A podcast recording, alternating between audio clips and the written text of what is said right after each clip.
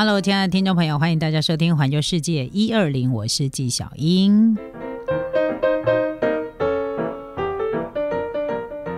今天跟大家来介绍北海道札幌，呃。网友票选人气一定要安排去参观的景点就是二条市场。二条市场呢，最早它是设立在日本明治初期。那当然，后来在经过二次世界大战之后呢，呃，它曾经呢遇过火灾，然后后来又找了一个离它比较接近的一个地地点，就是另外折纸重建。哈，那从折纸重建一直到现在呢，呃，你就会看到了很多。呃，现在你所看到二条市场，因为它变成的是一个有。呃，可以有遮风避雨的一个市场嘛，然后再加上呢，加了很多的加工食品店家，然后有一些干货店，所以呢，后来它渐渐的成为了当地人，然后也是消费者跟观光客非常喜欢的一个鱼市场。那其实这里不只是卖鱼，你可以看到很多干料、干货或加工食品的店店家，所以呢，不见得就是如果你不吃海鲜的朋友，也不见得你就不能来这里玩，因为这里也有很多卖水果。果的啊，卖甜食的啊，哈，和式料理的，就是那个日式的啊美食啊，就是一些日本比较传统的一些食物，你也都可以在这个地方找得到。好，那继续我们来介绍的是第五家必吃的美食，哈，它是一家拉面店。好，那这个拉面店呢，它叫做 Taruma Ken Ken，对，Taru 啊，Taruma Ken 就是。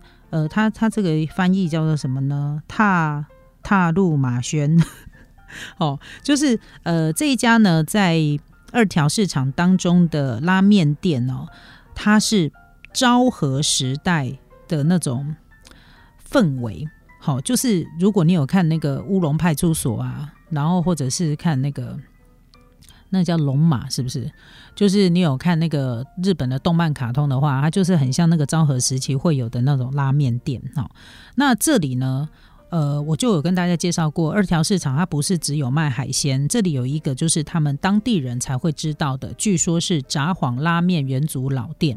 那这个元祖老店呢，大家对于札幌拉面的印象是什么？如果你买过日本的泡面，日本的那个拉面泡面，你会发现说札幌好像都是吃味增拉面比较多的。对不对？你会觉得它是属于北海道的味道，但是事实上呢，札幌拉面的文化，他们其实是从酱油拉面开始的。那这一家呢，这个 Tamaruken 呢，它是已经有营业七十年的历史了。它的砍棒料理，这个招牌料理呢，就是酱油拉面。那么到目前为止呢，他们还坚守着自家传统，就是呢面自己做的，还有它的高汤秘方，到现在都没有外流。然后呢，整个店面的设计。都跟他开开店的时候一麻麻一样样然后就是七掌泥锦喜这样子，七掌泥窑还是这个样子，所以我觉得日本工艺真的很厉害，用了七十年都不会坏掉，真厉害。所以呢，在这家店里面吃拉面，仿佛就进入了日本的老电影的场景当中。那其实这一家拉面店呢，它最经典的一个吃法是什么？你知道吗？就是点一碗酱油拉面，再搭搭配咖喱饭这样子的一个 set 一个套餐。因为呢，浓郁温醇的酱油拉面的汤。头再加上料多实在的咖喱，每一口呢都让这个札幌人非常非常怀念。据说这是他们的家乡味。其实酱油拉面啊，很多人吃不惯，尤其是台湾人，因为台湾人觉得他们酱油拉面真的就是酱油酱油拉面，会觉得太咸了，对不对？可是呢，之前我也跟大家介绍过，其实他们吃拉面的文化，你会发现，嘿，外给你看这细哈，我拿公我拿马龙公的不能加加米配崩，有没有？假米配本就是说，他吃拉面，但是他一定会配饭，没有错。你看那个日本的拉面店哦，不管你是日式的或中华料理那种拉面店，它一定都会有拉面配炒饭，拉面配白饭，拉面配饺子。对我们而言，我们觉得它两个都是主食啊。可是他们他们的那个汤头，就是你会说那么咸，对啊。我们台湾人每次喝那个拉面汤，都觉得自己好像油剂都被派起啊，哈，应该来塞油剂哈。阿霞诺。那个日本人吃的那个咸度，他那个酱菜真的咸死人，然后拉面汤也咸死人，然后包含他的咖喱饭呢，这些你会发现他的食物其实都很咸。那为什么他们西游记也没有我们台湾人那么多？原因在哪里？所以讲咸不一定是西游记的主要原因，好不好？这个重点是在于说哈，其实他们吃那个拉面啊。你说他们的味觉有问题吗？还是麻痹了？他们不觉得咸吗？其实他们也觉得咸，所以啊，他们才会去吃饭，配一碗白饭，然后呢，去就着那个拉面的汤头这样吃，你就觉得它是菜，而不是主食，而不是饭，也不是面，有没有这种感觉？所以这个就是他们搭配的一个。习惯哦，他们也也是一样啊，他味觉没舌头没坏掉，其实他们也会觉得咸呐，所以他要加别的东西进来，你就不觉得不觉得它咸。然后另外就是他们的拉面店一定都会搭配那个开水，你会发现他们也很常吃拉面配水，所以日本怎么可能会觉得不咸？一样也是咸呐，只是因为哈在天气比较冷的地方，因为毕竟它纬度跟台湾比起来是比较高，他们的冬天是真的冷到会下雪，尤其是北海道那个积雪可能都快要一个人高，尤其是比较山上的那一种。积雪都很深的，有没有那么冷？它就会吃一些重口味的东西，其实它就是会有御寒这样的一个效果。好好，那接下来呢，我们要来介绍的这一个二条市场当中呢，要跟大家特别来介绍，就是北海道有一项水果，它非常的知名，非常的贵，然后呢，大家觉得拿到这个东西就好像是那个。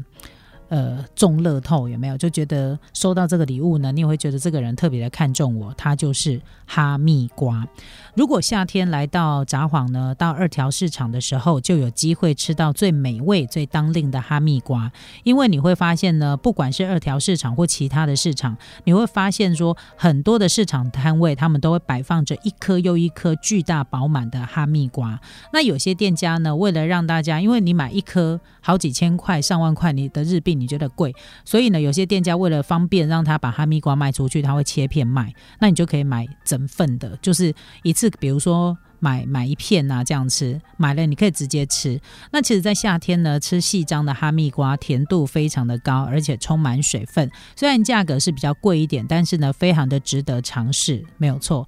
呃，日本的哈密瓜呢，水分很高，甜度很高，然后呢，果肉相当的细致。那其实我要跟大家来分享一个小小秘密哈，就是呃，这个北海道的哈密瓜好吃，对不对？可是我们云林的这个伦贝。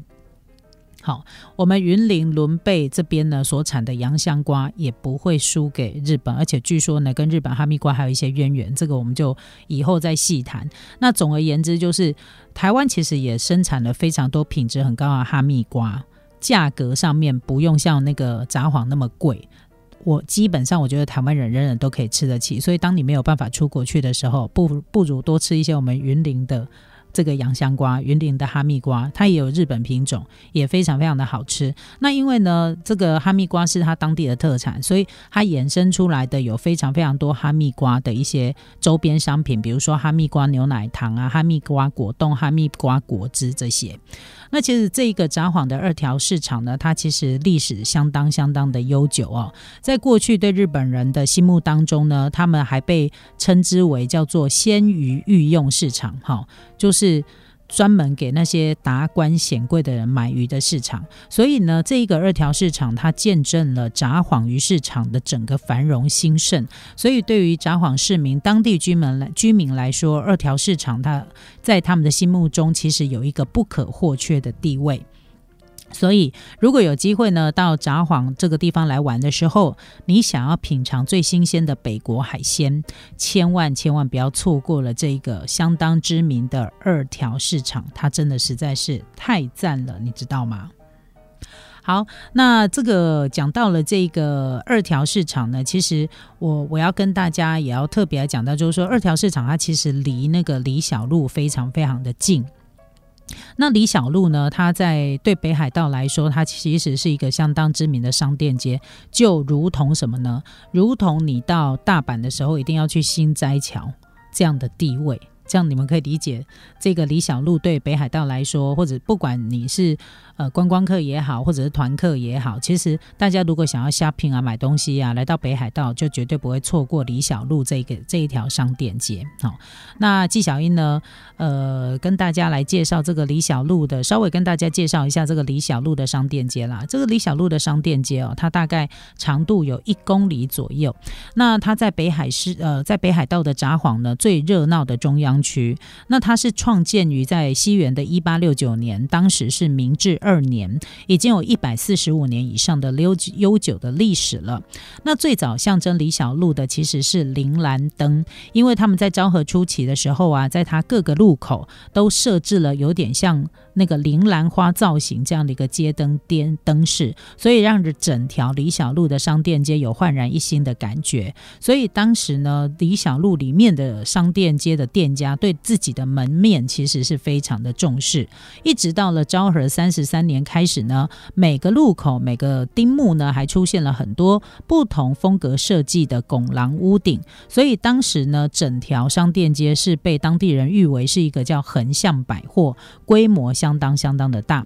那现在我们看到了整个的一个拱廊屋顶是在昭和五十七年的时候改装完成。那为什么会有这样的改装？是因为无论晴天、雨天、下雪，你都可以安心购物。所以你想要来这个地方，就怕你没有钱，根本就不用担心你没地方花钱。好，它很多一些知名的商店街或大的商店街，他们都会做那种晴天、雨天你通通都可以来的，就是那种有屋顶的商店街。那我觉得这个也是呃日本人贴心的地方啦，因为刚开始的时候是不可能会有那种有屋顶的商店街，他们都是后来呢，呃，为了。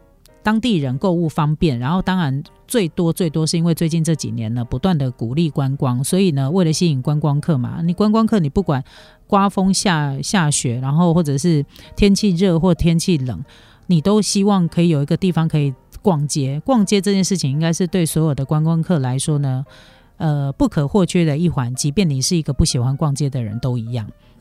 所以你会发现，他们有很多那种大型的商店街，一定都是做那种不管晴天雨天你都可以来的商店街。所以今天跟大家介绍这个二条市场呢，就不免俗，还要介绍一个附近的李小路。所以你到札幌来玩的时候，其实就可以把这两个地方呢，你把它排到同一天或同两天。这样的一个行程当中，呃，因为北海道幅员非常的广大，他在那个行程的规划跟安排上，纪晓云是比较建议大家用定点旅游的方式，就是你不要一天移动太太多地方。比如你要从东边玩到西边，或从南边玩到北边，对北海道来说，我觉得花太多时间在交通手段上面，你会觉得很累，然后你会觉得好像没有玩到什么。所以最好的一个方式就是，如果你要到札幌，那你就是在札幌这个定点的区块，然后札幌的郊区最远最远，你就是不要超过那个札幌市区太远哈。比如说，就是你可能要搭那个特急的列车，要好几个小时的时间，这个我觉得尽量不要，尤其是你在冬天。的时候，如果你在夏天，我觉得还好，因为冬天呢，它其实很早就天黑了。你会发现说，也天亮的很慢，然后天黑的很快，然后你会觉得说，然后因为冷嘛，所以你会觉得一整天好像没有玩到什么地方，它怎么一下又天黑了？我觉得这样子对旅游来说的话呢，心会很累，脚也会很累，所以。如果你是在夏天的时候来的时候，白天的时间比较长，你当然拉车的时间可以安排长一点。那如果不是的时候呢，我就会尽量的把那个拉车的时间缩短一点，所以就尽量用定点的方式旅游，然后可以把。当地摸得熟透一点，然后不要想说这个地方你只会来一次，你要想说你这个地方会来很多次。我通常都是这种心情，所以有些景点有些没玩到、没看到、没吃到，我都不会觉得遗憾，因为我会觉得我很快又会再来。哦，这样子的话呢，你就不会觉得说哦，我非得要去那边不可。因为人有时候你知道肾上腺素上升的时候，就会莫名其妙的钻牛角钻牛角尖。其实真真的没有必要这样。旅游呢，就是要轻松一点，放松一点，让自己可以得到一个充分的一个休息。呃，就如同之前呢，我在网络上看到的一段干话，就是从自己活腻的地方到别人活腻的地方去，然后呢。把钱都花光之后，再回到自己活腻的地方，其实意思差不多。所以不要想说只会去一次。然后定点旅游，我是一个，我是比较推荐大家用这样的一个方式去做去做行程的规划。然后还有就是，当你要定点旅游的时候，也尽量不要把太多年龄层的人加在一起。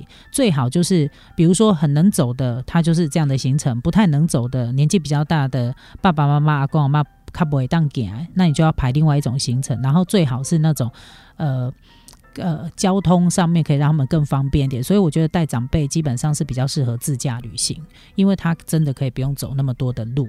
那如果你是跟年轻一点的朋友，就是你们的目的可能是差不多的，那我觉得他就会比较适合另外一种不一样的旅游方式，分重分龄。我觉得这的对旅行的规划来说都非常的重要。